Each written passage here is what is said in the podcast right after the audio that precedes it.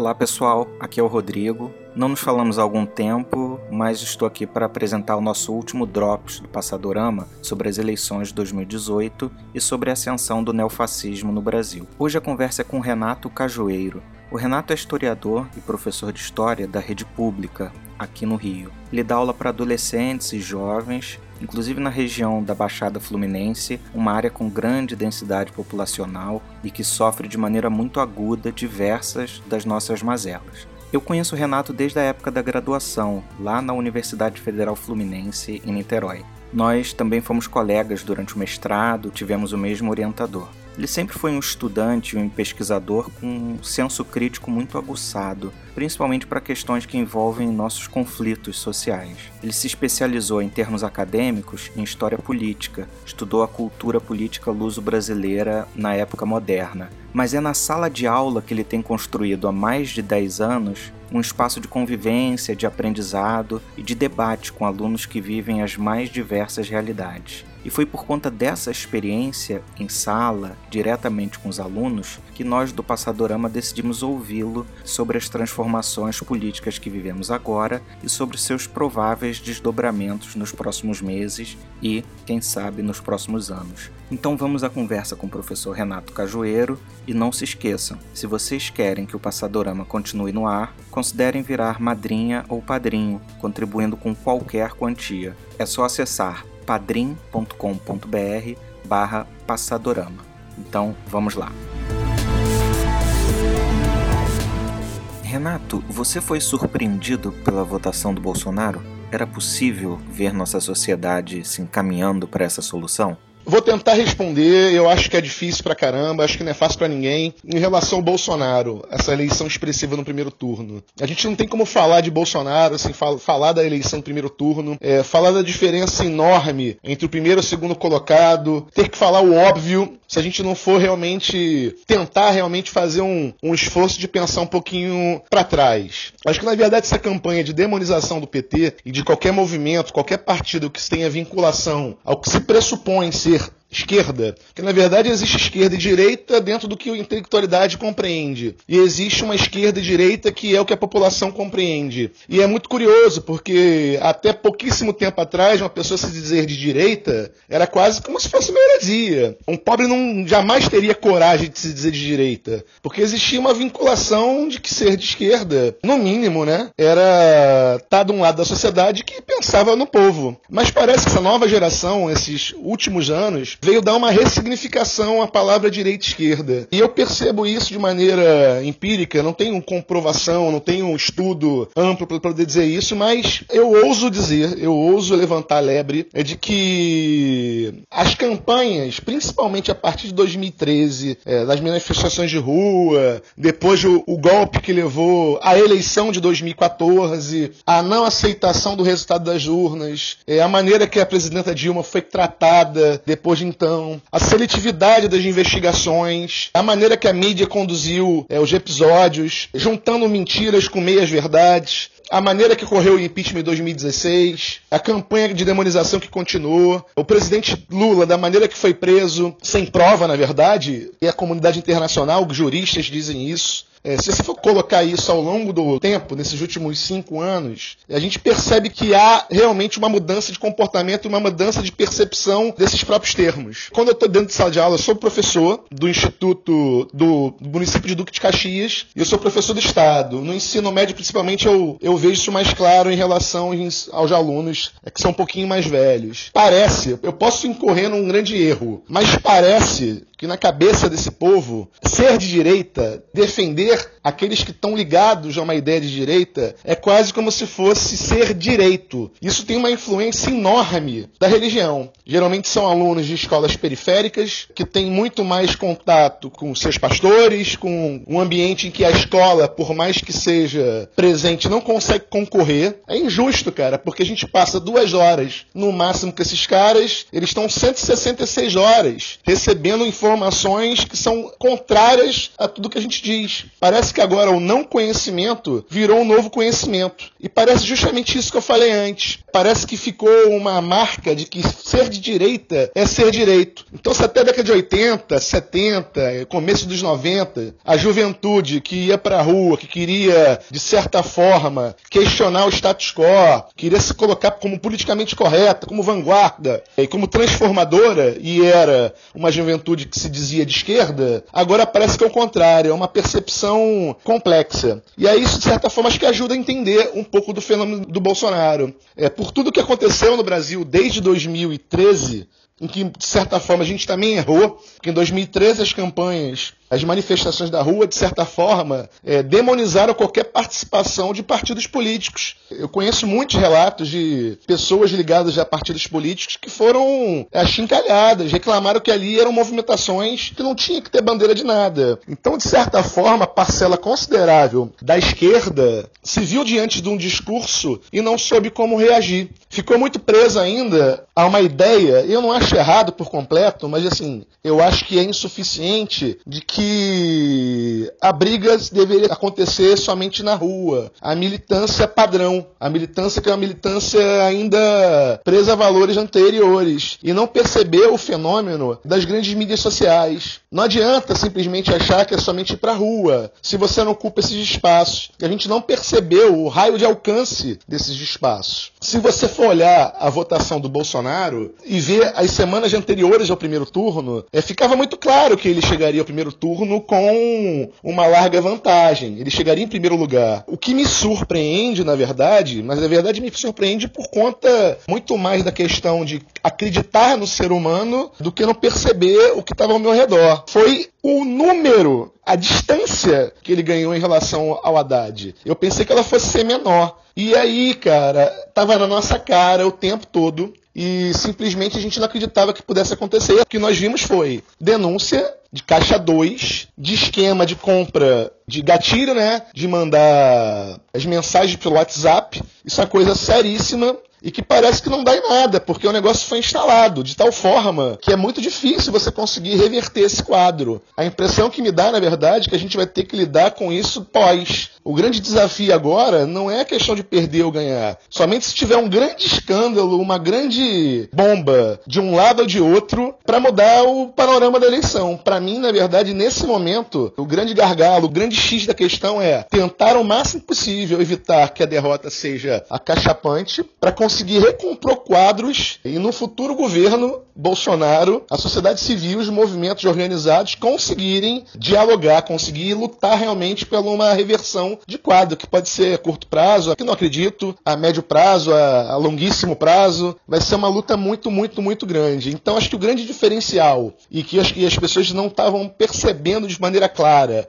ou se percebiam, não deram real valor, e isso para mim é assustador, é a questão do uso muito mais inteligente e massificado das mídias sociais, principalmente do WhatsApp, e que a gente achava que não fosse dar em muita coisa, não fosse ter, ó, não vai ser significativo porque eu quero só falar merda, e as pessoas não vão aceitar que elas próprias, que são alvo das besteiras que ele fala, é, votaram um cara desse. Mas aí é, não foi isso que a gente começou a perceber nessas últimas duas, três semanas. É, o WhatsApp, principalmente por conta dessa denúncia de Caixa 2, da campanha dele de uso de empresas que enviavam em massa as fake news, é o primeiro ponto dessa diferença. E o segundo ponto é a coisa até que é, é, é difícil de eu falar. Eu moro num condomínio que tem duas igrejas grandes neopentecostais ao meu redor. E eu escutava na sexta, principalmente no sábado, antes da eleição, os pastores jurando, dizendo que não era para votar no PT, porque votar no PT era contra a vontade de Deus, e os caras orientavam nitidamente o voto. Então, na verdade, mais assustador ainda do que o fenômeno Bolsonaro, que era claro que ele chegaria ao segundo turno com a vantagem boa em relação a Haddad, é a questão da participação das igrejas. A participação das igrejas realmente foi um diferencial. E mais assustador do que o próprio Bolsonaro, a gente não pode deixar de falar, é a questão do fenômeno Witzel. Era um cara que até as últimas pesquisas oscilava de ter na terceira colocação, quarta colocação, terceira colocação, ia 15%, chegou a 18% e de uma hora para outra chegou a mais de 40%. Isso realmente é algo assustador e a gente realmente vai ter que começar a brigar pesado e denunciar pesado como é que foi usado esse esquema de caixa 2 que não dá para simplesmente colocar isso para debaixo dos panos. Perdendo ou ganhando, isso tem que ser colocado constantemente nas conversas, tem que ser constantemente usado em ações jurídicas. E a questão da participação das igrejas não pentecostais, que é um absurdo, é um absurdo é, de chorar. As cenas que eu passei aqui nas últimas semanas de onde eu moro realmente foram cenas constrangedoras e eu acho muito constrangedor, inclusive porque eu tenho amigos que são evangélicos, que estão completamente envergonhados pela situação atual, mas completamente envergonhados mesmo. Eu acho um absurdo, porque uma igreja tem que falar de fé, tem que falar de coisas que tenham relação com a igreja e não relação ao Estado. Nós levamos tanto tempo para separar Estado de igreja e parece que é um movimento oposto, um movimento de retorno a isso. E aqueles que são fiéis, que sabem diferenciar uma moral política de uma moral religiosa, aquilo que é vontade individual daquilo que é tarefa do Estado, eles estão horrorizados. Horrorizados, eu acho que esses pastores estão prestando um desserviço. Que o ódio instalado, em algum momento, também vai se tornar um ódio de militantes ou pessoas que têm identidade com o setor progressista, seja ele de, de centro, seja ele de esquerda, eu tenho começado a perceber que está começando a existir uma certa revolta em relação aos evangélicos. A gente pode cair no mesmo erro que essa extrema-direita está criando, está desenvolvendo, na verdade, está estimulando. Então eu não consigo visualizar tempos muito, muito calmos, não. Acho que a gente vai enfrentar tempos sombrios, vencendo, perdendo. A gente tem uma sociedade para ser reconstruída. E esse que é o grande dilema, na verdade, é o grande problema eu não estou surpreso com a votação somente do Bolsonaro. Eu estou surpreso como é que o fascismo conseguiu, na verdade, quase que fazer um. É estranho, parece que as pessoas estão enfeitiçadas. As pessoas não estão pensando com a razão, as pessoas não estão racionais. Eu passei ontem, eu passei essa semana por uma situação muito triste, muito triste mesmo. Eu estava dando aula numa escola e toda vez que eu discutia uma questão de política, eu sentia que tacavam pedra na, da rua para dentro da escola. Eu fiquei suspeitando, falei, ó, eu acho que isso tem a ver ver com a minha fala. E fui embora, fui embora, deixei quieto, era somente suspeita, falei, ah, deve ser coisa da minha cabeça. Mas vai se juntando com outros relatos, e a gente fica assustado por conta disso. E aí, num dia seguinte, eu passei por uma outra situação constrangedora dentro da minha própria escola, de uma outra escola, que foi discutindo a questão da política local, com professores, orientadores, funcionários da escola, uma conversa comum, como qualquer outra, sem ninguém agredir, sem ninguém impor, é, sem ninguém esculhambar, xingar, ofender o outro, porque pensa diferente diferente. E aí uma senhora, uma professora amiga, comentou que o marido dela era para Bolsonaro. E aí eu brinquei com ela, falei, poxa, ainda bem que minha esposa não é, porque seria difícil, não sei nem se eu conseguiria conviver. Tá na mesma cama, na mesma casa, com uma pessoa que pensa radicalmente diferente de tudo que acredito. Para mim não é uma questão política. Para mim é uma questão muito maior, que envolve questões morais de fundo. Poxa, cara, uma funcionária da escola, ela pegou o prato, largou para fazer barulho e disse: Disse assim mesmo, perdi a minha fome. Pegou o telefone, deixou música evangélica rolando no ar, virou as costas, foi fazer um deboche com as outras funcionárias que davam uns, uns 20 metros, uns 10, 20 metros. Depois voltou, pegou o prato de comida, disse em alto bom som que ia ficar de costa e não era nem para ela o assunto. E simplesmente ficou fazendo deboche ficou lá conversando e me deixou isolado com o resto do grupo. Eu me senti, na verdade, como se eu fosse um, sei lá, parece aquelas cenas de apartheid, aquelas cenas dos ônibus que você coloca o local definido pro branco, pro negro. Eu nunca tinha sentido isso na pele, é um negócio que realmente dói na alma. É, o fascismo, na verdade, ele está instalado e a gente não tinha percebido. E ele acontece nesses pequenos detalhes. Não é, significa que a professora ou que a funcionária seja fascista, não. Significa que o impacto dessa fascistização da sociedade sociedade está gerando esse tipo de ódio em que você não consegue reconhecer o outro como outro, como pertencente, como igual a você. As pessoas estão olhando para o outro com ódio e isso é muito perigoso. E eu não sei em que momento a gente vai conseguir realmente reverter esse quadro. Isso para mim é mais preocupante do que 10, 15% de diferença. Para mim, isso é preocupante. Não é o Bolsonaro enquanto indivíduo isolado, mas é o que ele representa, as pessoas que estão por trás dele e a temeridade, assim, a falta de compromisso absoluta de estar tá promovendo ódio, achando que é mimimi, que é brincadeirinha, e as pessoas estão se matando. Homossexuais, negros, já o cara lá da Bahia que tomou facada. É, isso não é mimimi, isso não é brincadeira. E isso me preocupa. Não sei o que vai ser e só tenho que ficar triste. A única coisa que eu consigo fazer nesse momento é realmente ficar triste e, e eu não consigo entender. Aquela aura toda do brasileiro cordial, do carnaval, que recebe todo mundo muito bem, que é alegre, brincalhão, ela foi por água abaixo e o mundo olha para isso que acontece aqui de maneira assustadíssimos, né? Eles estão perplexos. É manifestação na França, é manifestação em Portugal, é manifestação na Alemanha e parece que o mundo todo está errado e nós estamos certos. Como você vê a propaganda anticomunista, que parecia há poucos anos ser uma coisa bizarra e folclórica, fazer sentido para tanta gente na sociedade brasileira? Maluco, é, sim, tem coisas que são surreais. Surreais, surreais, surreais. Eu me sinto agora, nesse momento, diante dessa pergunta, da questão do uso da palavra comunismo, comunista, de maneira indiscriminada, me sinto assistindo, sei lá, parece que eu estou assistindo um episódio de Black Mirror. Eu fico perplexo. Sabe o que parece? Parece a história do suco de groselha do Chave. O suco de groselha que tem cor de suco de morango, tem gosto de suco de uva, mas na verdade é suco de limão. O comunismo virou tudo e ao mesmo tempo virou nada. E é curioso, porque parece que nós estamos diante de uma guerra fria requentada. Tinha guerra fria e agora nós temos a guerra do iceberg. Um imenso bloco de gelo que parece que não derrete nunca, cara. Tá na hora de esquentar um pouco esse debate e as pessoas começarem a pensar com a razão. Eu tô oscilando. Tem momentos que eu escuto, leio é, o uso dessas palavras, eu vou chegar lá, eu vou chegar em outras questões que têm relação com a palavra, inclusive, parece que tem várias palavras que estão juntas significando a mesma coisa, tem hora que eu fico rindo, acho engraçado. Mas logo depois, 5, 10 minutos, um dia, dois dias depois, eu vejo as mesmas coisas e já não acho mais graça. Eu olho com repulsa, com desdém. É, eu tô passando por fase em que eu acho que eu tô ficando maluco. Eu tô rindo num dia e no outro dia eu tô chorando com raiva. É, se você for ver no passado, enquanto a Guerra Fria aconteceu, enquanto ocorreu, existia algum sentido dessa briga entre a palavra capitalismo e comunismo?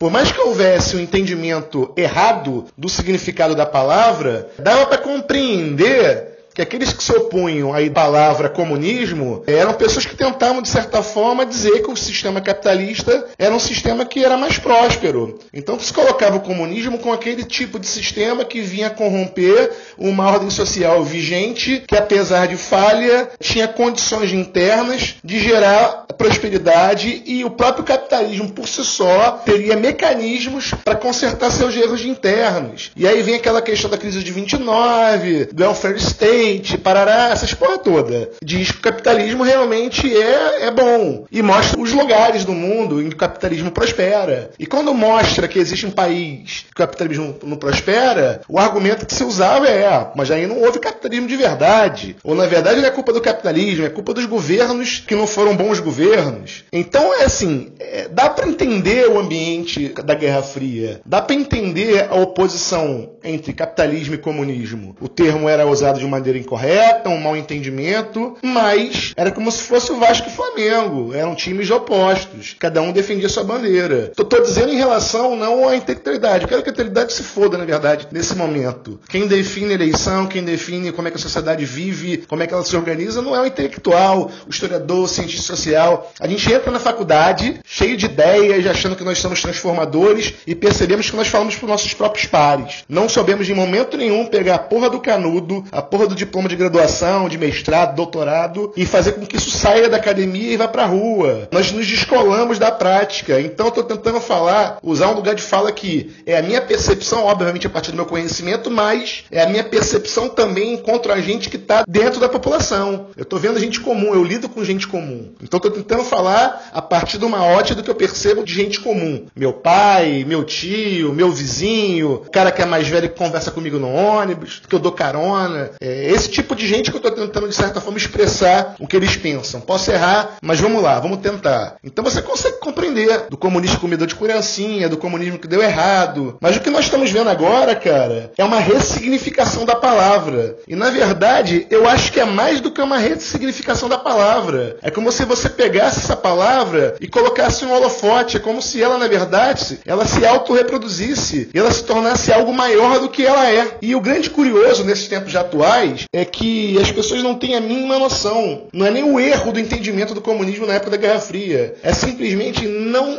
entender sequer a origem da palavra comunismo. Que existe um momento histórico em que isso é gestado, em que isso é colocado como debate. E aí é curioso que você vê ao mesmo tempo gente antiga, gente mais velha, reforçando esse argumento, e gente que não tem a mínima noção, que não estuda mesmo, não abre um livro, é formado por mídia social, ou não faz porra nenhuma. É uma parcela da nossa geração alienada ao extremo em relação a tudo. E essa galera diz que comunismo é qualquer coisa. O comunismo, cara, vinculado a uma ideia de que tudo que tá aí é contra tudo e contra todos, né? Aquela ideia da política do nós estamos contra tudo que tá aí. Eu vejo usarem o termo comunismo como significado de aquilo que é ruim, aquilo que tem que ser execrado, aquilo que não deu certo. Seja real ou mentiroso, não interessa. A ideia que você cria na sua cabeça do que é para ser apagado. E aí vem essas coisas de relação a pegar o PT e pegar a esquerda como todo e jogar no lixo. Você pega todos os índices e compara com a época da ditadura, que na verdade também era, era uma época em que a Guerra Fria estava em voga, né?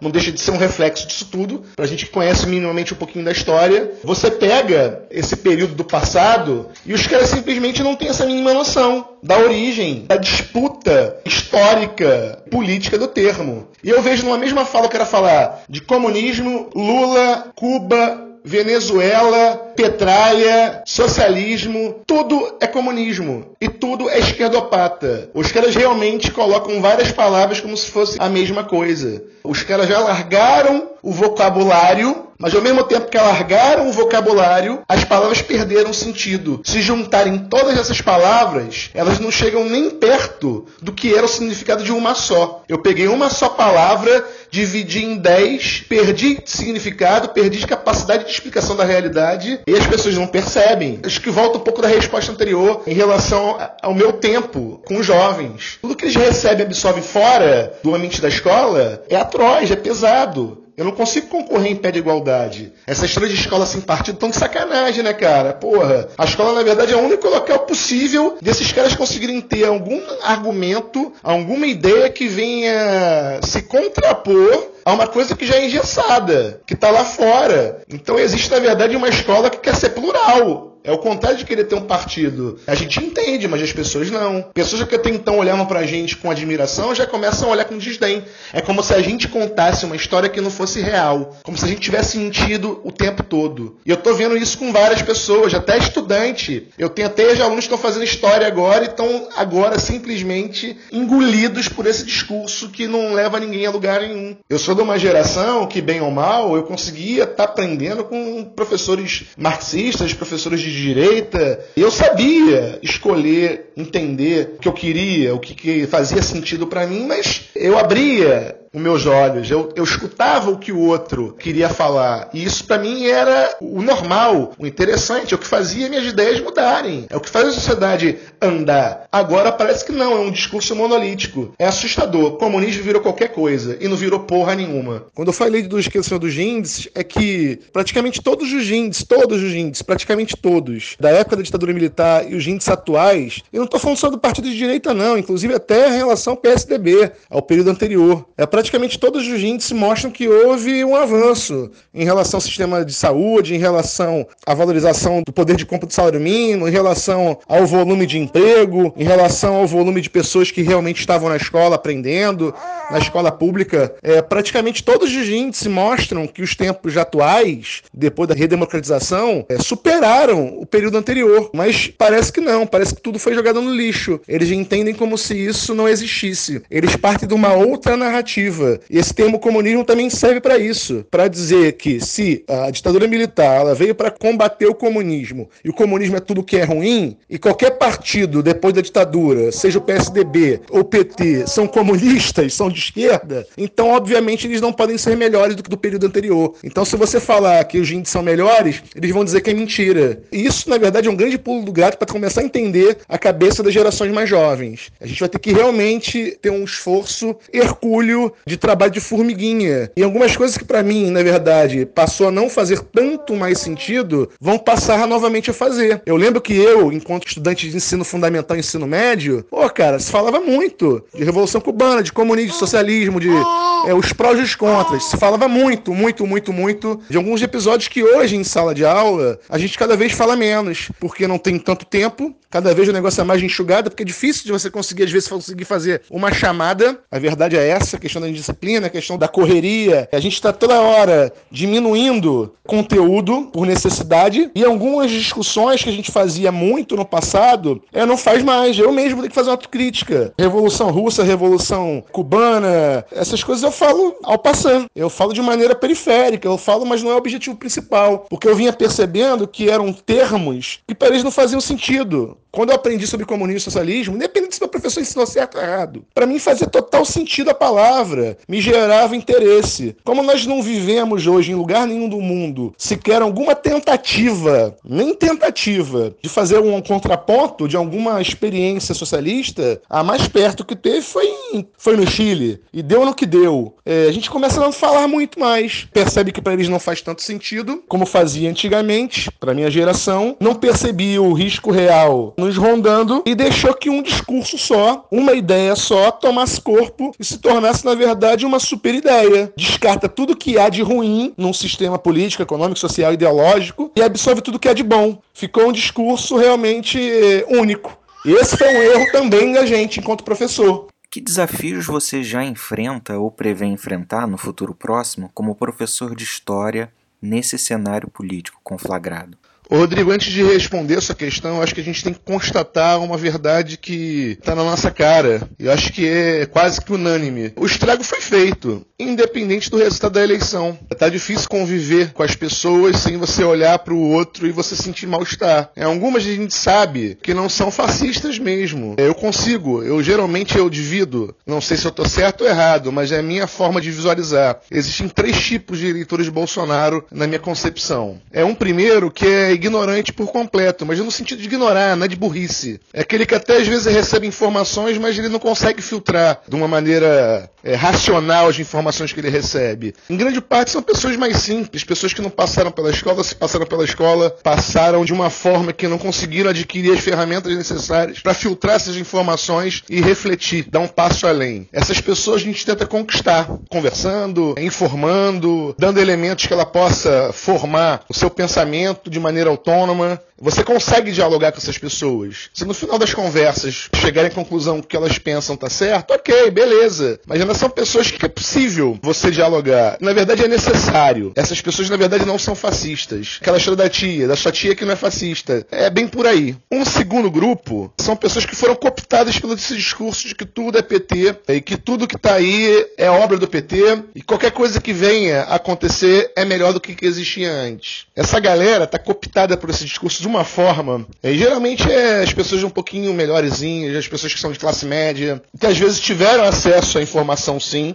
A gente não pode achar que eles são ignorantes no sentido de, de não ter acesso a uma educação formal. Um monte, na verdade, tem o, o ensino secundário, tem o terceiro grau, tem pós-graduação, são pessoas que estão empregadas, são pessoas que são médicos, são advogados, são professores. A esse grupo, infelizmente, nesse momento, é, às vezes a gente tem que simplesmente ignorar. É, não adianta você ficar dando espaço, brigando o tempo todo, porque na verdade você está usando um, o teu espaço como plataforma. Parece que eles decoraram frases prontas e acabadas. Com esse povo, eu criei uma estratégia de realmente não, não criar um embate, porque eu não consigo convencer de que a democracia é mais importante do que qualquer outro candidato. É, eu não consigo convencer. Às vezes eu brinco falando que eu votaria em qualquer outro candidato que não fosse o Bolsonaro. E votaria mesmo, porque para mim é uma questão moral, é uma questão que é muito mais do que política política. Eu acho que para mim e para uma grande parte das pessoas que eu conheço. Mas esse segundo grupo eu não tenho o que fazer muito agora, não. Esse grupo simplesmente eu ignoro. Porque se você começa a tentar dialogar, eles começam a usar seus próprios espaços para encher a porra da paciência. A verdade é essa. É impressionante. Você não vê o mesmo volume de ataque nas mídias sociais que quem vota contra o Bolsonaro, você não vê esse mesmo nível de ataque. Os caras entram nos nossos espaços e qualquer coisa que se posta, qualquer coisa que se fala, estão dispostos a agredir. Você não vê o movimento contrário. Ou se você vê, você vê no movimento num sentido bem menor. Não há essa predisposição a estar num espaço que não é seu, que você não é, não é bem-vindo, digamos assim, que você sabe que não vai ter espaço para realmente dialogar. Se houvesse, eu iria, na boa, mas eu não vou, porque eu sei que esse espaço de diálogo real não existe. E o terceiro grupo é 20% do eleitor dele. Desses 40 e poucos por cento, deve ter uns 20, 30% no máximo desse volume total que realmente fascistoide. E aí esse não. Esse a gente tem que realmente combater, tem que denunciar. Parece que isso que eu estou falando agora, essa prévia da resposta, não tem a ver com o desafio do magistério atual, o que eu tenho vivenciado e o que eu vislumbro que eu vivenciarei num ambiente pós-eleição. Só que eu acho que tem tudo a ver sim. Primeiro a gente tem que separar em três níveis. No momento que a gente se torna professor, é, a gente não é professor somente dentro de um ambiente de sala de aula. Onde você chega, você é reconhecido como professor, seja pro lado bom ou ruim. É onde eu moro, entre meus amigos, entre meus familiares. Você, de certa forma, é uma referência. Sempre lembro de você como o professor. Isso eu não sei. Isso às vezes me assusta. Mas vamos lá. Então nós temos três tipos de situações em que a gente realmente tem que é, pensar como é que vai lidar. A primeira é fora da escola, que também é uma atividade educativa, é uma atividade didática. Fora da escola com os amigos no condomínio, na academia, onde seja. A gente o tempo todo é inquirido, o tempo todo a gente é, é, é, é colocado à prova. O segundo grupo, na verdade, são dos alunos. Como é que é a relação entre professor e aluno dentro do ambiente de sala de aula? E o terceiro grupo, na verdade, é o grupo dos próprios professores. Eu percebo, e não é de hoje, na verdade, essas eleições vieram intensificar, mas eu percebo que as pessoas passam agora a não ter o mesmo respeito que tinham antes em relação ao professor de história. A impressão que dá pra gente, é, e eu perguntei para outros amigos, eu acho que é, que eu vou falar não é nada absurdo, porque acho que é quase que coletivo esse sentimento. Eu percebo que é uma certa ou aversão completa ou um deboche. Que parece que toda a história que foi contada e que nós, na verdade, nos tornamos porta-vozes, parece que nós mentimos, que nós forjamos,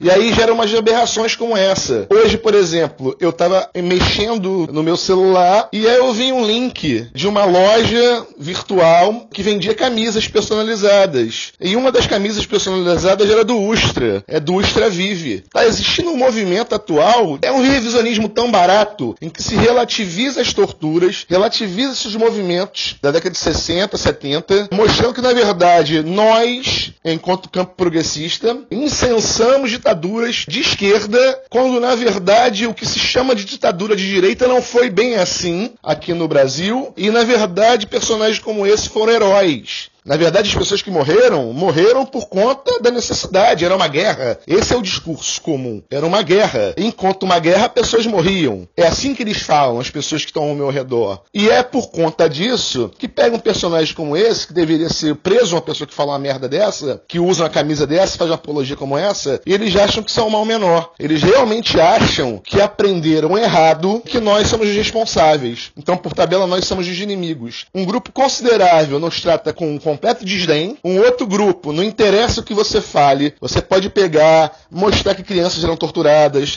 você pode mostrar que crianças eram colocadas para ver os seus pais nas sessões. Não adianta. Você é visto como alguém que promove um tipo de ensino de história, um tipo de informação, de formação de consciência esquerdista, como eles dizem, que presta um desserviço, como se você tivesse mentido o tempo todo e chegou o momento, quase como se fosse o momento do juízo final, em que a gente deve ser julgado. Então tem esse grupo que pensa dessa forma. O primeiro que é desdenhoso, é um segundo que é agressivo e nos considera quase como se fosse um lixo, e um pequeno grupo, na verdade ele é um grupo maior, ele bate mais ou menos com o resultado da eleição, de 40% a 60%. Tem um grupo considerável, que é quase a metade, que nos apoia ainda. Só que, infelizmente, esse grupo que nos apoia ainda está cada vez mais acuado, está cada vez mais com medo de falar, porque parece que eles vislumbram o resultado futuro da eleição e tem medo do que vai ser, tem medo de se comprometer. E acontecem umas coisas bizarras. No meu condomínio eu vejo, por exemplo, teve aqui no onde eu moro, fizeram um churrasco em comemoração da eleição do, do Bolsonaro no primeiro turno, como se fosse realmente uma forma forma de tentar constranger. Me colocaram lá, me convidaram virtualmente, eu educadamente eu rejeitei, mas fica a provocação o tempo todo. Eu sei que a maioria ali, um número considerável, não concordava com isso, mas mesmo não concordando, muitos simplesmente se omitiram. E aí, para mim, é o grande problema do fascismo, porque as pessoas às vezes não concordam, mas por medo, eu consigo entender, mas por medo elas simplesmente elas se calam. As pessoas que realmente ousarem a questionar, a brigar, a realmente tentar alertar para os riscos do fim da democracia, elas vão ser visadas. Então não há o que se fazer. Ou você simplesmente se cala por completo, ou você vai ter que realmente enfrentar, mas de maneira estratégica. Com quem você consegue falar, você fala. Com quem você não está conseguindo agora, deixa até um momento propício. E com quem realmente é, gera perigo, tem que ser denunciado. Não tem outra. Eu não sei se a justiça, na verdade, vai ser justa. Até então não tem sido, mas não há muita solução a não ser fazer isso. É, o segundo grupo grupo, na verdade, é o grupo dos estudantes. Eu percebo nos últimos anos que existe por parte deles uma predisposição a realmente refletir isso que eu falei do primeiro grupo. Eles são, na verdade, como se fosse uma pequena parte desse grupo maior. Eu ainda tenho, em ambiente de sala de aula, pela maior parte dos alunos, uma postura de respeito. Mas o que me incomoda é que a maior parte dos alunos que não queriam porcaria nenhuma, que sempre cagaram e andaram pro Não é questão de, ah, porque gosta da minha aula ou não. A gente percebe, depois de um certo tempo de experiência,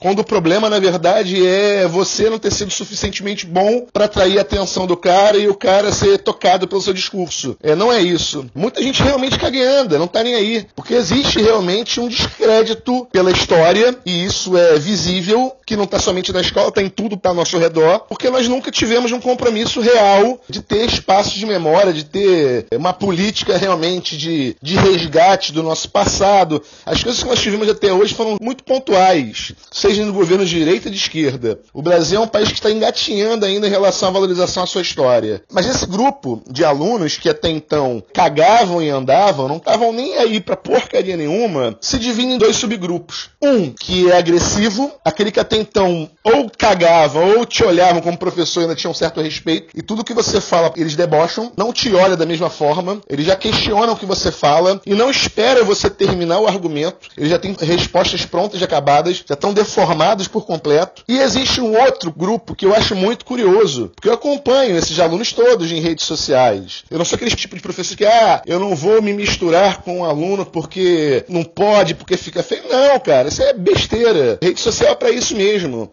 e não importo nem um pouco. Eu deixo muito claro para eles: olha, a minha postura fora de ambiente de sala de aula é uma. Aqui dentro eu exerço uma profissão. Não existe ensino que seja neutro. Eu quero que fique muito claro o que, que eu penso. Até porque, para você entender as discussões que são colocadas, eu preciso realmente que você entenda o que está por trás do que eu falo. Mas isso não significa que, porque eu penso politicamente X, Y, Z, que você é obrigado a pensar como eu penso. Eu quero te proporcionar a mesma experiência que eu tive com o professor Na minha formação no ensino fundamental, no médio e até na universidade, o que fez eu conseguir é, me tornar o que eu sou foi justamente essa pluralidade de posições políticas de professores diferentes. E eles conseguem, no geral, perceber que não existe uma ideologização. Esse termo tem sido usado de uma maneira muito incorreta. O que existe, na verdade, é um ensino que não é neutro e não tem que ser neutro. Até porque grande parte do que eles recebem lá fora, se não for questionado, vira um discurso único. E escola não é para ser isso, escola é para ser plural. Então, segundo subgrupo de alunos, que eu acabei não falando e vou falar agora, são pessoas que às vezes, cara, não discutem com a gente, não. Não são agressivas, não. Mas simplesmente parece que estão dormindo. São pessoas que ficam caladas. E eu faço uma experiência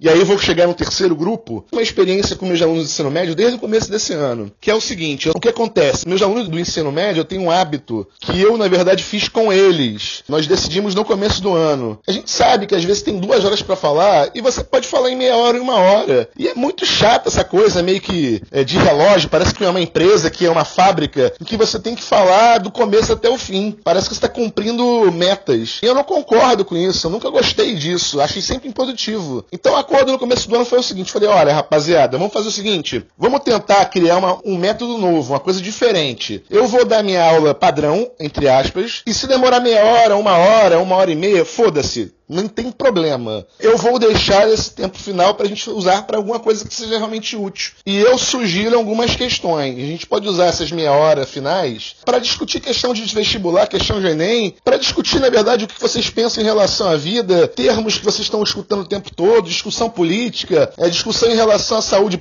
Não interessa. O que vocês quiserem levantarem como tema, a gente usa o espaço e o tempo restante para fazer. Porque para mim, história só tem importância, conteúdo que eu ministro em sala de aula, se ele for colado com a prática, se ele fosse servir para alguma coisa, alguma reflexão que vá além de simplesmente ficar decorando nome data. Para mim não tem mais sentido isso. E aí eles gostaram muito. Eles levantaram, não, vamos fazer assim, assim, assado. Resultado, toda semana tem uma, duas questões diferentes. Já foi discutido sobre feminicídio, sobre meritocracia, sobre racismo. Outro dia me mandaram a mensagem, professor, vamos discutir a questão da Venezuela. Eu falei, vamos, vamos discutir Venezuela, já que se fala tanto, mas vamos discutir mostrando os dois lados da moeda, o que, que um lado e o outro falam. E foi um barato. Talvez não tenha tocado na massa crítica dessa galera de maneira que eu gostaria. E também não quero fazer com que pensem igual a mim, mas eu quero que eles pensem, pelo menos isso. Então tenho feito muito isso. E aí isso incorre, isso gera um risco. E qual é o risco? Essa história de escola sem partido. Porque está começando a se tornar cada vez mais real alunos que gravam aulas de professores, alunos que tiram foto, que colocam nas mídias sociais. E esse é um desafio que eu realmente estou enfrentando, continuarei enfrentando nos próximos meses, nos próximos anos. Tem duas soluções. Ou simplesmente passo a fazer uma aula cuspe-giz e aceito piamente um retorno de algo parecido com o que era o SPB e Moral e Cívica na época da ditadura. Se isso realmente o bacanão lá foi eleito, pelo menos é isso que fica claro no seu discurso. E eu vou me recusar, eu vou me recusar a falar do jeito que eles pretendem que se fale. Ou você continua o enfrentamento, mas continua o enfrentamento numa sociedade que é totalmente diversa. Então a estratégia vai ser: você discute temas, mas sem falar de personagens que estão por trás dos temas. E nunca diretamente eu vou propor o debate sobre o tema tal. Vai ter que ser sempre alguma coisa que eles levantem. Pô, ele levanta a bola, a gente corta. Porque o máximo que a gente tiver de formas, de estratégias, é de tentar evitar que você seja culpabilizado, punido por algo que na verdade você não teve em momento nenhum intenção de fazer, a gente tem que seguir. Porque tá muito arriscado ser professor, tá muito arriscado ser professor de história. É muito complicado. Eu realmente estou amedrontado com algumas coisas que eu tenho percebido. E aí vem o terceiro grupo. E aí, para mim, é o que realmente me assusta. Esse me assusta. E esse tem que ser combatido mesmo. Eu faço parte de um grupo de WhatsApp. Hoje em dia as pessoas praticamente não falam mais por telefone. É, e-mail, talvez também. O e-mail acho que é algo que também ninguém usa.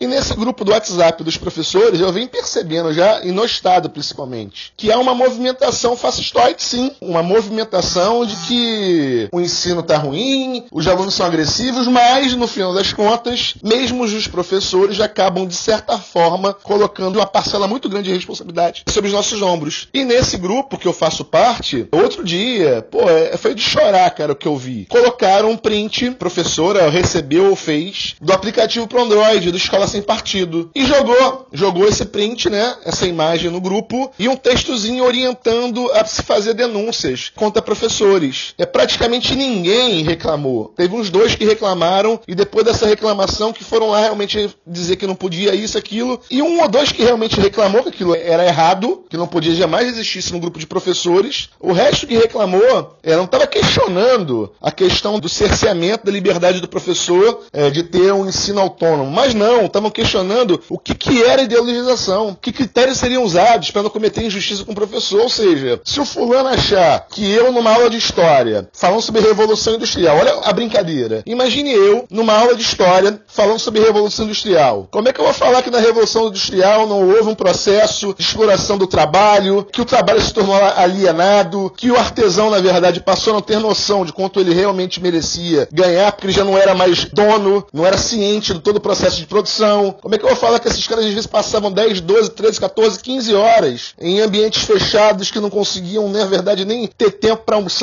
quebravam as máquinas no começo como uma percepção de que a culpa era a máquina, depois você começa a dizer que começou a existir, na verdade, depois disso, um movimento de percepção que, na verdade, não adiantava você quebrar a máquina, o que fazia, na verdade, o dono da fábrica lucrar não era a máquina em si, mas era aquele que trabalhava, e começou a surgir o sindicato, as greves. Isso não é papo esquerdista, isso é história. Tá lá. Que crianças pequenas eram colocadas para mexer nas máquinas e perdiam o bracinho, perdia a vida consertando, porque não se pagava ninguém para poder consertar. Que mulheres ganhavam menos. Como é que eu vou dar uma aula de história falando sobre a Revolução Industrial se eu não falar disso, por exemplo? É possível? Aí você imagine um cara que chega, é o cara que é reacionário ao extremo, que está contaminado com essa ideia de que professor de história é um professor que corrompe o cérebro das criancinhas. Pô, quem dera que eu conseguisse sequer fazer uma chamada direito. Aí o cara passa pela porta da escola, pra porta da sala de aula, escuta um papo desse, ele vai estar tá achando que eu estou incitando as crianças a pegar em armas e fazer uma revolução. Quando na verdade eu estou simplesmente falando de fatos, fatos que são reais, fatos que são comprovados, já são quase que unanimidade em relação ao corpo científico, em relação ao grupo de historiadores. Esse para mim é o principal risco, porque um professor que vê um negócio desse, de maneira muito subjetiva, ele pode me denunciar. Ele pode chegar para um aluno desse e convencer esse aluno a corroborar com esse argumento. Então, resumindo tudo que eu falei, é que são tudo face da mesma moeda, é, só existem duas opções: ou se calar, ou realmente fazer o que nós fazemos, o nosso trabalho. Fazer o que eu faço não é ideologizar ninguém, não é convencer o outro de que só existe uma maneira de entender o mundo e que a dele está errada, mas é simplesmente eu fazer o meu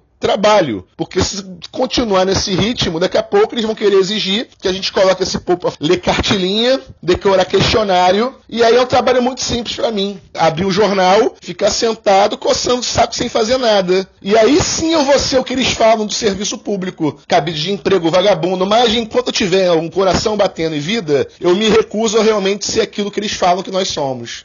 Você percebe, seja na imprensa, seja na esfera da educação, que a gente está formando profissionais com preocupações políticas ou sociais compatíveis com os nossos problemas mais urgentes? Bem, primeiramente eu tenho que dizer, frisar, que a sua pergunta na verdade é bem complexa e eu não sei se eu vou conseguir respondê-la contento. Eu tenho coisas que eu gostaria de falar e eu acho que eu não vou conseguir, talvez, dizer tudo que eu tenho vontade, porque na verdade eu não sei se a sua pergunta ela garante apenas um tipo de resposta padrão. Então, já que eu acho que a sua resposta, essa pergunta é bem complexa e ela permite que se fale de muitas coisas, eu vou tentar pelo menos algumas questões colocar para jogo. Vamos tentar levantar algumas ideias que talvez fuja um pouquinho da tua pergunta, do seu intuito original, não sei. Mas talvez sirva para alguém é, fazer uma reflexão junto comigo. Existe um problema de fundo que para mim é muito importante. A maneira que a gente concebe política. A nossa república é muito recente e a democracia é mais recente ainda no país. Na verdade, nós não conseguimos nem chegar a uma democracia social de fato. A nossa democracia, na verdade, transita, ela está na periferia do que é uma democracia política. E essa democracia política, é na nossa concepção, na nossa tradição, ela não conseguiu ir muito além. Ela acaba sendo encerrada no momento do voto. A gente parece que introjetou uma cultura política em que o voto é o momento máximo da democracia, é o momento máximo da postura política do homem diante da realidade. Isso faz parte quase que da nossa tradição, da nossa cultura brasileira. Isso para mim é um pouco assustador. Quando você começa a fazer um resgate histórico, e aí eu estou tentando ser o mais simples possível, mas também a gente não tem condição de não fazer esses paralelos, que eu acho que é isso que faz com que a história nos conte alguma coisa de interessante e de importante. Você faz um resgate histórico do que, que é a democracia, enquanto origem, enquanto é, forma de organização e maneira de se relacionar com o mundo, quando você se remete a Polis, quando você se remete à antiguidade, você percebe que a democracia, quando ela é criada, ela surge, ela é algo para muito poucas pessoas. Os cidadãos são muito poucos. Aqueles que podem ser considerados cidadãos de Atenas, que na sua origem, é um número reduzidíssimo de pessoas, mas por contrapartida, as pessoas que podiam participar da democracia, elas realmente participavam ativamente e essa participação ativa, ela se dava no cotidiano, era na praça pública, era no dia a dia, era discutindo, existia um prazer do conhecimento, um prazer de se ver enquanto pertencente,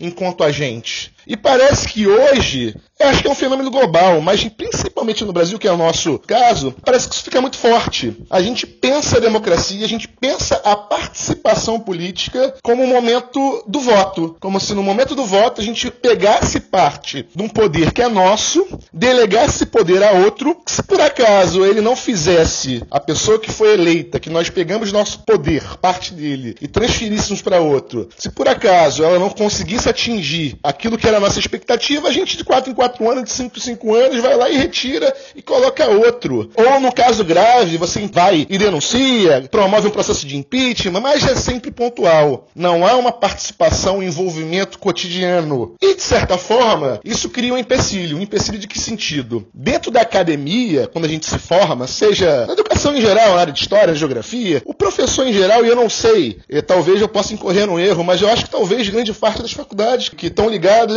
ao jornalismo, à publicidade, a impressão que me dá é que a gente é formado, foi formado, pelo menos a minha geração, com uma ideia de que a gente tem que tentar tratar o conhecimento ao público de maneira que seja isenta, ou pelo menos a gente não se coloque na matéria discutida. Isso para mim é um grande erro, porque não tem como você simplesmente se desvencilhar da matéria discutida. Eu acho que isso é uma camisa de força. Eu não tenho como dar uma aula, eu não tenho como lecionar, eu não tenho como discutir sem colocar o lugar social que eu ocupo. E aí, o que, que a gente percebe? Quando você vê uma entrevista que envolve algum tema político, quando você vê um debate, é raro. Você enxerga isso de maneira muito superficial. Eu não vejo, eu não tenho visto ultimamente nos últimos anos, entrevistas de, e, e, debates de qualidade, em que aquele que é o arguidor, aquele que é o entrevistador, ele realmente escuta, dá tempo para o contraditório. Ele quer realmente fazer com que a outra voz seja escutada. Parece que as perguntas que são feitas são feitas sempre no intuito de reforçar alguma ideia preconcebida. Então, olha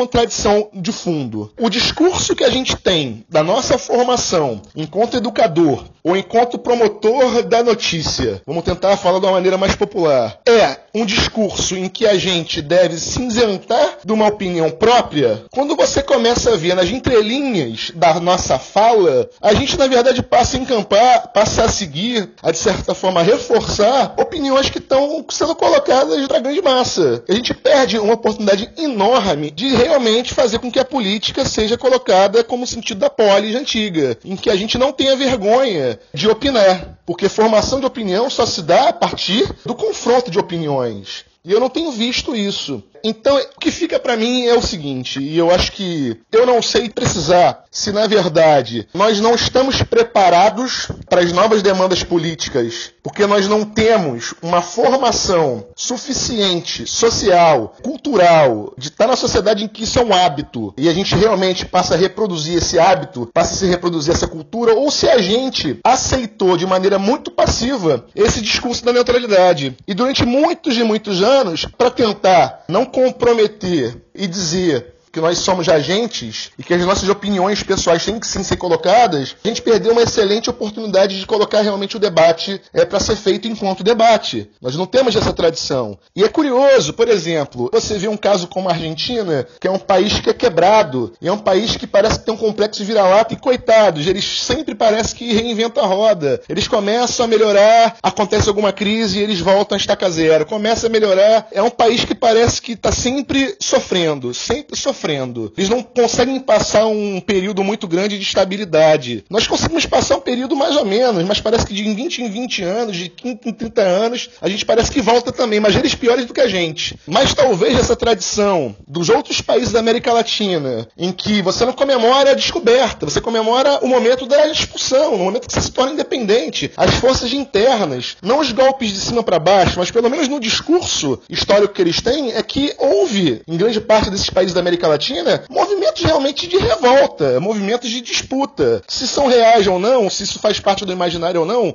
não interessa.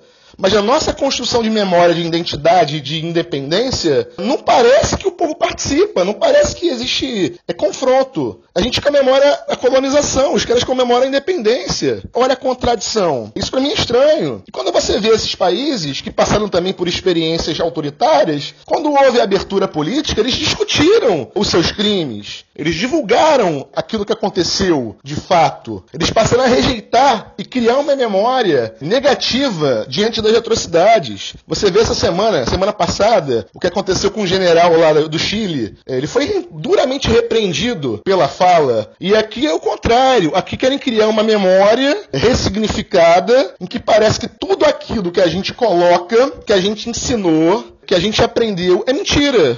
Ustra vive, e realmente, na memória de muitos, Ustra vive. É uma coisa absurda. Eu vi outro dia, na verdade, acho que eu comentei é, um site vendendo camisa do cara. E parece que estão vendendo a camisa do cara como se fosse a camisa do Batman, camisa do Teletubbies, do Thundercat. Parece que é um personagem de animação, um personagem de um filme. É estranho, é bizarro. Um país sério não teria jamais condição, jamais permitiria que isso acontecesse. Mas aqui acontece. Acontece porque existiam forças, existem forças políticas que são muito fortes, são muito presentes, que não estavam tão adormecidas assim, mas a gente pressupõe, a gente achava que elas estavam escondidas, que elas realmente que não existisse risco nenhum à democracia. Até dois, três anos atrás, por mais que houvesse os, acontecessem os golpes, se fosse perguntar para qualquer historiador sério, diria o quê? Não, nossa democracia é muito sólida. Apesar do, dos percalços, não, não, é, não existem condições, uma conjuntura propícia a um novo golpe, a um novo momento em que existe um estado de exceção, seja ele ocupado diretamente pelos militares, ou seja um acordo civil em que os militares estejam por trás, ou pelo menos a militarização da política esteja presente. Nós não somos bons futurólogos, não somos mesmo, erramos o tempo todo. Talvez por falta de formação política, justamente porque a gente não usa a academia como espaço de discussão política. E por não usar, porque não tem essa tradição social, que ela de certa forma, quando chega à academia, ela se reproduz também, a gente não consegue dar um grande passo além. Depois que a gente se forma e a gente vai para o mundo real, parece que a gente continua não fazendo isso. As pessoas que fazem essa discussão política, elas são a minoria. E essa minoria passa a ser marginalizada. Aí chega esses absurdos. Agora no discurso atual, de querer escolher reitores de universidades de maneira meramente técnica. Se o cara realmente for alguém ligado a algum partido político, ele é meio que execrado. É como se eu não tiver. Eu tenho que ter alguém que seja neutro. A gente sabe que isso é absurdo, a gente sabe que isso é desnecessário, mas nós não soubemos, nós não soubemos como brigar diante disso e como não marginalizar, como tornar isso uma prática de verdade, como fazer a política ser um hábito, em que não interessa se é um hábito que você faz na escola, na fila do banco, se você faz dentro de uma redação do jornal, se você faz dentro da sala de aula. Os profissionais, os nossos colegas, eles olham estranhos quando a gente usa o espaço de sala de aula, por exemplo, para fazer debates.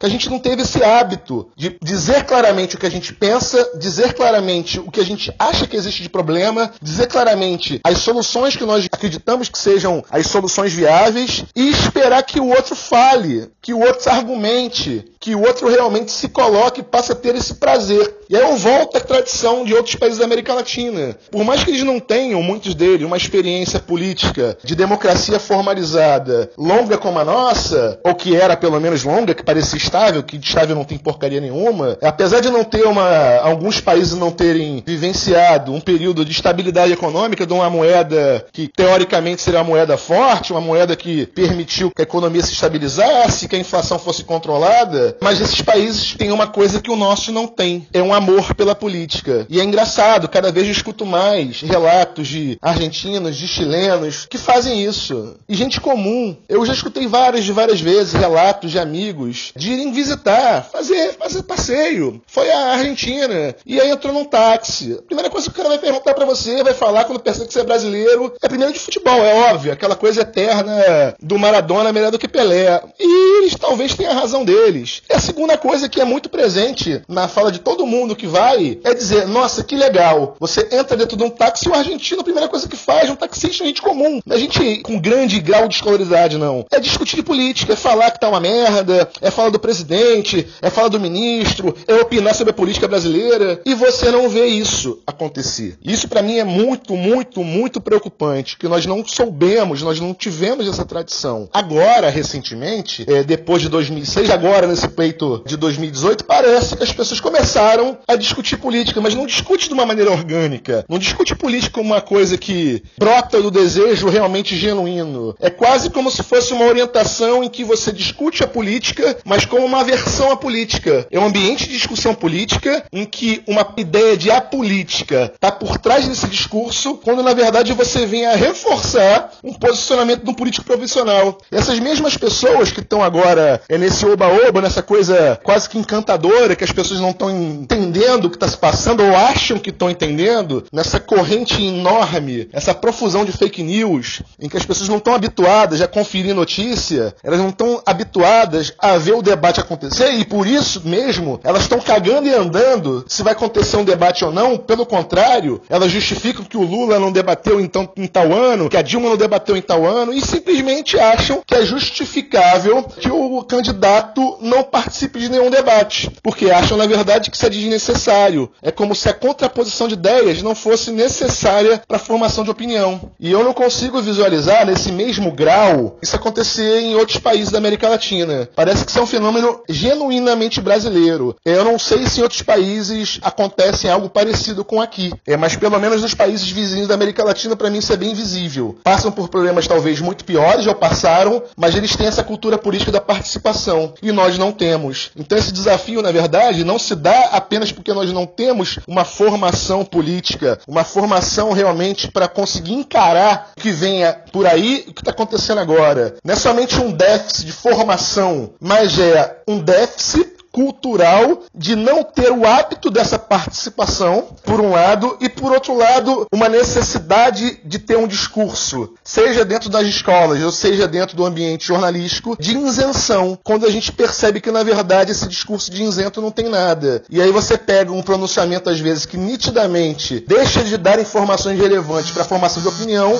e você acha que aquele posicionamento na verdade ele abarca todos os problemas que estão ocorrendo agora e eles são suficientes para fazer com que as pessoas realmente execrem um lado e exaltem o outro. A nossa imprensa tem feito um desserviço. As nossas escolas têm feito um desserviço. A gente realmente precisa, cada vez mais, incutir é, na cabeça das pessoas que a gente tem que realmente dar uma chacoalhada, porque a gente precisa passar por algumas situações. Esse trauma tem um lado positivo, ou pode ser que tenha um lado positivo. A gente não soube lidar com o nosso passado. A gente vai ter que aprender a lidar com o nosso passado. A gente vai ter que entender o que houve de errado errado. Vai ter que entender o que nós fizemos de certo e reforçar o que nós fizemos de certo. Eu acho que o problema não é o desafio em si de como nós vamos nos portar diante das questões políticas que se colocam agora, mas o que está por trás da nossa formação acadêmica que leva a isso, uma falta de cultura política, de que a gente perceba a necessidade de fazer disso um hábito, que a gente chega na fila de um hospital, na fila de um médico, a gente chega em lugares fora da academia, fora de uma redação de jornal e não sabe usar, acha que simplesmente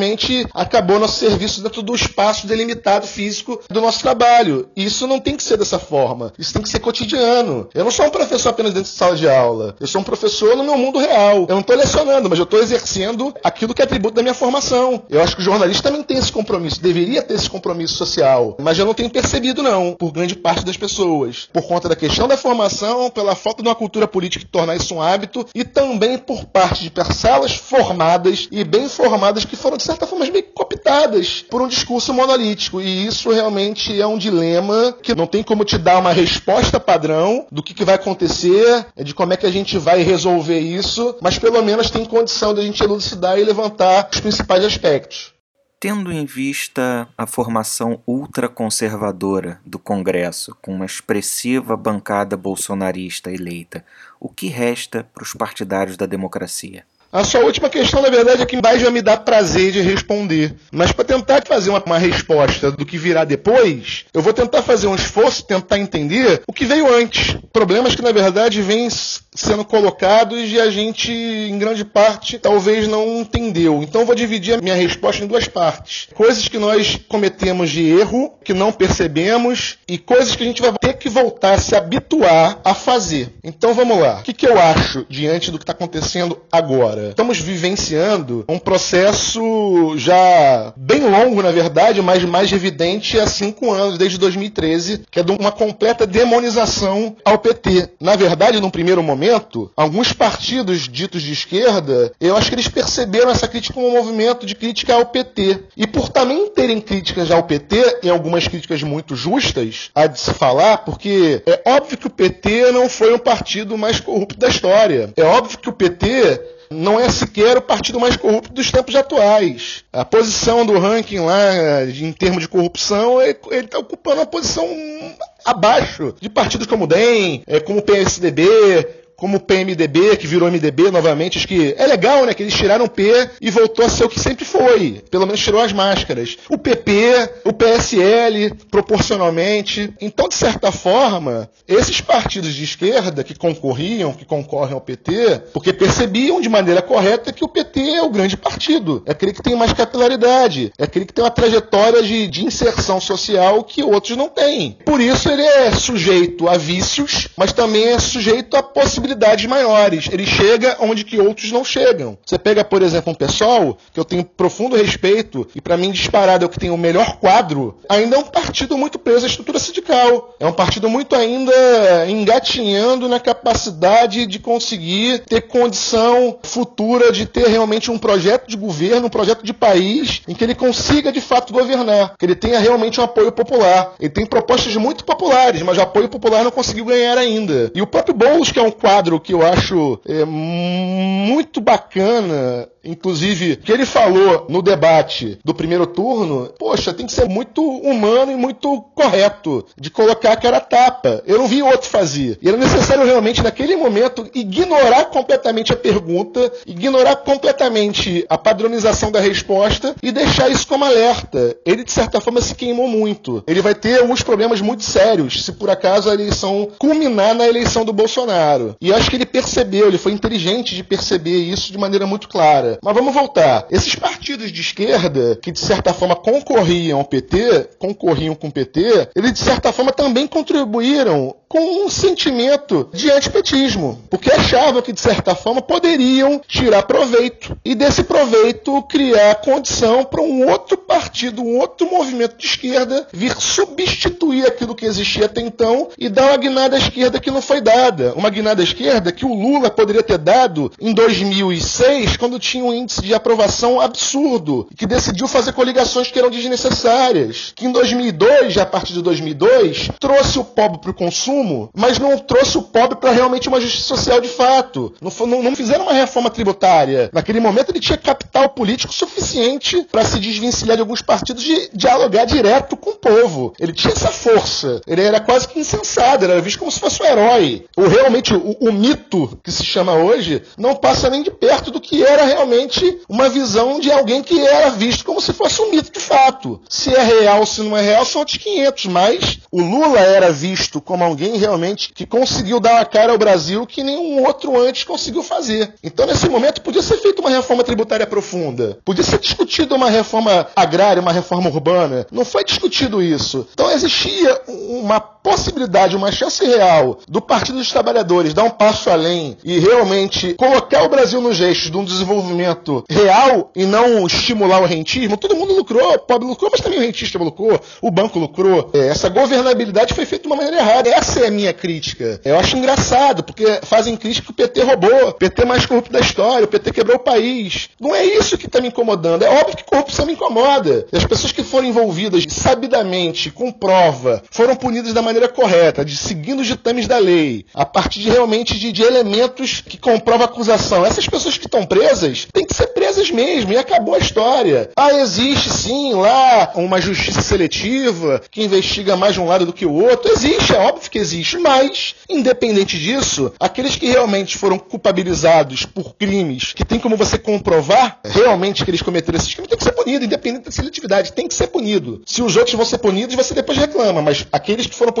têm que ser punidos. A gente tem que passar limpo. O PT cometeu erros. Não é nem de longe o partido mais corrupto, mas a gente não pode isentar. Eles acabaram entrando numa estrutura de poder, de organização do poder, que eles tinham toda a chance do mundo de se desvencilhar. E na verdade, ao invés de ser o além, ele se tornou mais do mesmo. Melhorou muita coisa? Melhorou. Todos os índices dos governos do PT, o primeiro e o segundo governo do Lula, o primeiro governo da Dilma, menos. O segundo a gente não precisa nem falar, porque ela fez algumas algumas questões, algumas cagadas, mas também teve todo o boicote, as pautas bombas, que inviabilizou que o país crescesse, o áudio do Jucá falando as merdas que falou, Aécio Neves dizendo no dia seguinte que não aceitaria, que eles iam travar o Congresso. A gente sabe disso tudo, mas se esperava muito mais do que o PT. Por conta disso tudo, como eu falei antes, os partidos de esquerda passaram a achar que iam surfar nessa esteira, que iam surfar nessa onda. A aparência que dava nessa brincadeira toda é: vai surgir uma nova força esquerda que não o PT, e os setores da direita conservadores, que já estão realmente já desmoralizados, o PSDB, né? E o capitão do golpe, o Fernando Henrique, na verdade, para mim é o grande capitão do golpe, e não se fala dele quase nunca. E agora ele fica nessa história de criticar o Bolsonaro, mas também não, não se apresenta, não bota a cara a tapa. Ele tem que, em algum momento, mais do que o PT, fazer a minha culpa é, o PSDB tem que claramente dizer ao que veio a sua responsabilização. Mas voltando ao assunto, para não me perder aqui, a esquerda embarcou muito, muito rápido.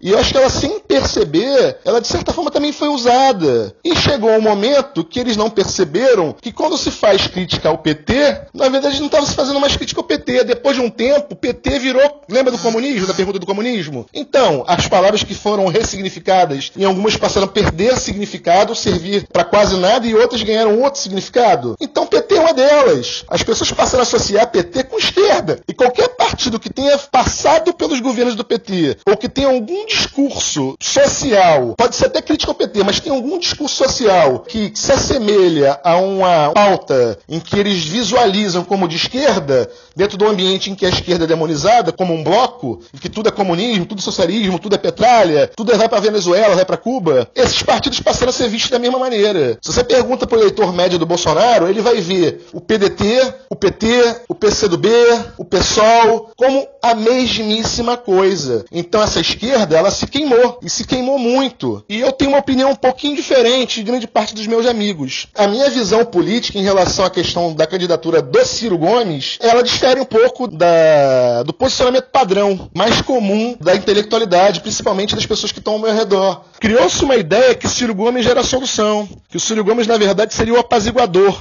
Que existiria um extremismo, um radicalismo à esquerda e um radicalismo à direita, quando na verdade não existe radicalismo nenhum. Existe sim uma extrema-direita radical, e aquela é muito clara por parte dos partidários do Bolsonaro, e existe um partido de esquerda que, na verdade, para muitos nem é genuinamente um partido de esquerda. Então essa, essa radicalização foi fabricada. Criou-se uma ideia de radicalização para tentar convencer o eleitor menos formado e mais medroso de que esses, esses opostos na verdade, eram ruins para país, para no segundo momento dizer, olha, isso é uma coisa oposta ao PT, é uma coisa que tem um discurso às vezes radical, mas tudo é melhor do que o que o PT foi. O PT virou tudo. Ficou feio, ficou chato isso. Grande parte das pessoas estão votando pelo medo do PT, pelo medo principalmente da venezualização do Brasil, de uma ideia de comunismo, por conta do kit gay, por conta de uma ideia preconcebida de que a esquerda defende o aborto, quando na verdade grande parte das pessoas defende a descriminalização do aborto, porque sabe que isso é um problema de saúde pública que independe do que você queira ou não, mulheres vão continuar praticando aborto porque é um fato real real, é um fato que a gente não tem esse controle e que as mulheres vão continuar morrendo. Cabe você coibir de minimizar a chance de uma mulher dessa morrer ou não, mas que as mulheres vão continuar fazendo aborto, vão, independente da moral religiosa que eu tenho de fundo. E aí começa de novo e volta de novo ao Ciro. Achavam que o Ciro seria um apaziguador e que o Ciro, na verdade, seria uma terceira via, quase que um nacional de desenvolvimentismo, e que por conta disso ele seria o único candidato que num segundo turno teria condição real de vencer o fascismo. E eu não visualizo analiso dessa forma. Eu acho que nós fomos levados a entender assim e, de certa forma, dividirmos votos.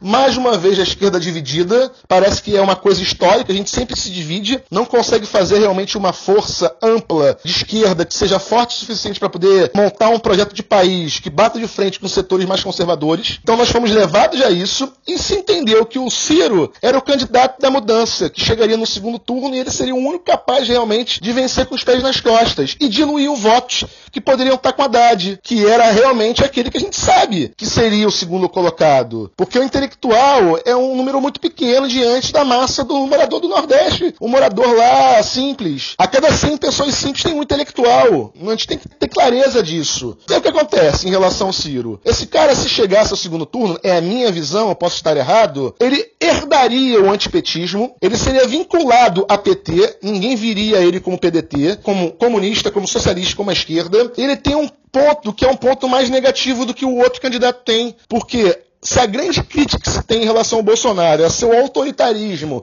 o seu machismo e a sua fala agressiva, sendo real ou não, se vinculou também ao Ciro um discurso de que ele é agressivo, machista. Isso é uma coisa que não tem. Você não consegue visualizar pelo padrão de vida do Haddad, pela sua trajetória, é uma chance de, de colar. Então, colaria no Ciro um antipetismo muito forte, e você via isso nas mídias sociais, brincadeirinhas que colocava a carinha como se fosse traquinas, tirava o PT, tirava a carinha lá, aparecia lá. É um petista enrostido. Então, o eleitor médio, que é a maior parte do eleitor do Bolsonaro, vinculava a ideia do Ciro ao PT, e as pesquisas e a eleição veio a corroborar com isso. Porque um cara que chegou ao segundo turno com mais de 40%, fatalmente, ele já chegaria com esses 40%, 40 e poucos por cento no segundo turno. E muita gente que colaria talvez no Ciro não seria suficiente, eu acho mesmo, que não seria suficiente é, para fazer que houvesse uma reversão do quadro. É, eu acho que as pesquisas mostravam uma coisa e a realidade prática mostrava outra. Eu acho que seria praticamente igual. E eu acho que nesse momento, talvez seja um pouco romântico, eu não sou um petista, é preciso bem frisar isso, mas eu acho que o petismo e o lulismo deveria ser implodido, se for necessário, dentro de um processo democrático. A verdade é essa. Ele deve ser esgarçado, ele deve perder força dentro do processo democrático que a população perceba que ele já não dá mais conta das demandas sociais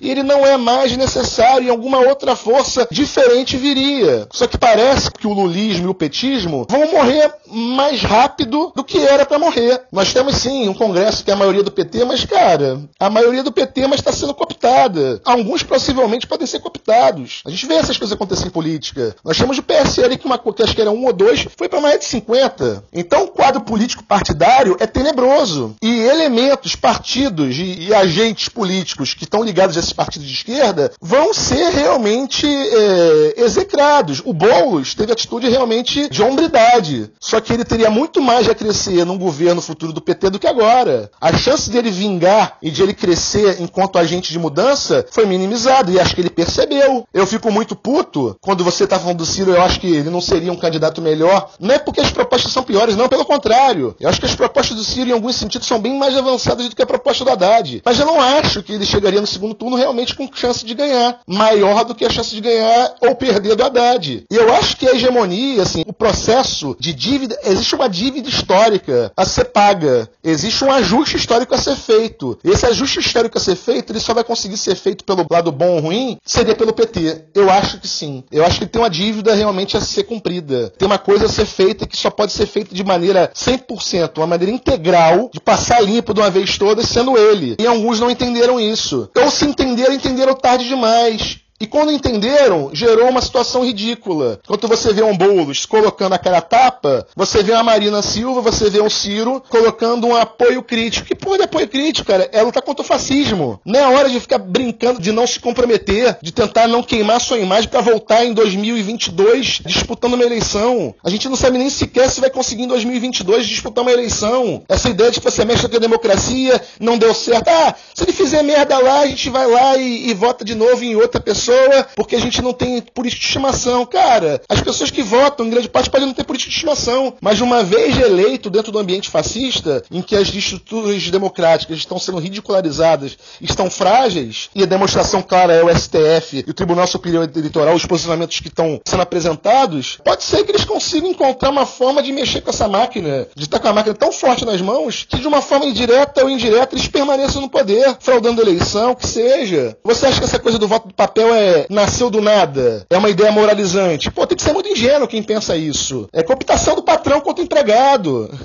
é um negócio feio, é um negócio imundo que está por trás. Então esse processo de resgate, esse processo de assumir uma liderança, deveria ser realmente do PT, até porque é o único partido, pro bem ou pro mal, que tem capilaridade, que consegue atingir setores que os outros não conseguiriam. Esses outros partidos deveriam perceber o momento atual e se desconstruir para se reconstruir desconstruir, entender que eles têm que realmente mudar enquanto estratégia, que eles têm que realmente pressionar o PT para que tenha posicionamentos que não teve até então. É, mas isso só se consegue fazer dentro de uma democracia e demorar um tempo demais para perceber isso. Então, enquanto panorama político partidário, acho que esse é o quadro. A gente deu mole pra caramba, queimamos alguns quadros, e alguns deles, por conta dessa ideia de não acho que conseguiria ser eleito outro, como o Ciro, não acho mesmo. A chance de ser eleito ou ser rejeitado para mim é igualzinha. E esses apoios críticos para mim são um tiro no pé. Eu, pelo menos, não vou esquecer, porque eu acho que isso foi algo quase que desonesto. Eu não concordo. Eu acho que não é momento para dar uma dizentão de não se omitir. Apoio, apoio, apoio crítico. Tem, eu, eu apoio você, mas critico. Então, olha só, se por acaso você chegar e vencer e fizer merda, eu vou falar para você que eu não tenho nada a ver com isso, viu? Eu vou fazer oposição a você e você que fez merda. Mas se por acaso você perder e outro, aí eu vou te dar apoio mais na próxima candidatura, como vocês fizeram merda e o PT é um dos responsáveis pelo antipetismo, eu vou criar uma candidatura desvinculada. Pô, essa história não me convence. Já que foi traído, cara, é política. Os dois partidos PDT e PT agiram politicamente uma disputa política. Eu não sei se existe um lado bonitinho ou bonzinho. É podre mesmo, essa discussão, essa, essa disputa para ver quem vai ser o candidato. E, e aí, acho que não tem nenhum lado certo. Mas vamos lá. Esse quadro político partidário, eu acho que eu consegui mais ou menos, segundo a minha concepção, está cheio de imprecisões, cheio de erros, mas é a minha concepção, é a maneira que eu tenho enxergado os limites, de, as, as potencialidades e os riscos, as dificuldades futuras. Queimou muito quadro e o PT tinha que ter essa hegemonia e não conseguiu, por conta também da esquerda que errou. E isso leva a um segundo problema, que para mim é mais grave, que são os movimentos sociais organizados. A fala do Bolsonaro, em diante da ideia de que todos os ativismos seriam realmente rechaçados, seriam perseguidos, ficou muito mais claro ainda agora nas manifestações que tiveram na Paulista, em que ele lá da sua casinha em aqui no Rio, né, acho que é, acho que é na Barra que ele tem a casa, ele lá falando um discurso fascistoide em que ficou claramente dito que todo mundo que fosse ligado, os vermelhos seriam perseguidos, que sofreriam sanções, que o MST ia ser criminalizado, que o movimento sem teto também. Esses movimentos sociais, que são importantíssimos para um país democrático, que é um contrapeso, durante os anos do lulismo, e aí é o grande nó, que ao mesmo tempo que foi bom, no certo sentido, foi ruim para isso que eu vou falar. Eles quase que foram cooptados, eles perderam o hábito de ser realmente uma oposição real, cotidiana, forte. Porque grande parte das reivindicações, pelo menos as reivindicações imediatas, o que era possível fazer no primeiro momento, eles conseguiam. Eles ganharam poder, eles ganharam é, espaço para poder negociar, para poder sentar e dizer: olha, nós esperamos isso. Nem tudo era atendido, mas eles conseguiam ser ouvidos. Então, muitos movimentos sociais já articulados e organizados meio que ficaram acomodados. E o que, que esses movimentos sociais, é, o que, que, eles vão conseguir fazer no futuro governo é, Bolsonaro, com limites muito claros? Claros a sua organização e a sua participação? Será que eles vão ter força para combater de fato? Será que eles vão conseguir se reinventar? Será que movimentos como a Uni, que foi muito importante num passado recente, vai conseguir voltar a ter a sua, o seu protagonismo devolvido? Essa é uma pergunta que realmente eu não tenho resposta. Mas realmente eu acho que esses movimentos vão ter que começar a perceber o mais rápido possível que não tem condição de eles agirem de uma maneira tímida como agia nos momentos em que o governo era o governo do Lula e da Dilma. É, então, enquanto quadro partidário é o que eu falei antes, enquanto aspecto de movimento social, eu acho que são esses os grandes dilemas. Realmente é um problema enorme para ser debatido e a gente não sabe o que vai dar. A gente sabe o que precisa ser feito, mas como vai ser feito, cara, aí cara, aí isso aí realmente, se o dia que vocês descobrirem e alguém descobrir, é, me fale. Na verdade, eu tô quase pedindo auxílio ao pai Romero Jucá de Aruanda, porque é impressionante, tudo que ele falou aconteceu exatamente igual. Eu tô esperando a cena do próximo capítulo, mas aí parece que ele ficou calado e eu não tô, não tô conseguindo acompanhar as cenas do próximo capítulo. Eu gostaria muito que ele se pronunciasse. Bem, pessoal, essa foi a conversa com o professor Renato Cajueiro, que fecha a nossa série de drops sobre a eleição do fim do mundo. Fiquem ligados e ligadas, porque se ainda houver mundo, haverá mais Passadorama no seu feed. Até breve.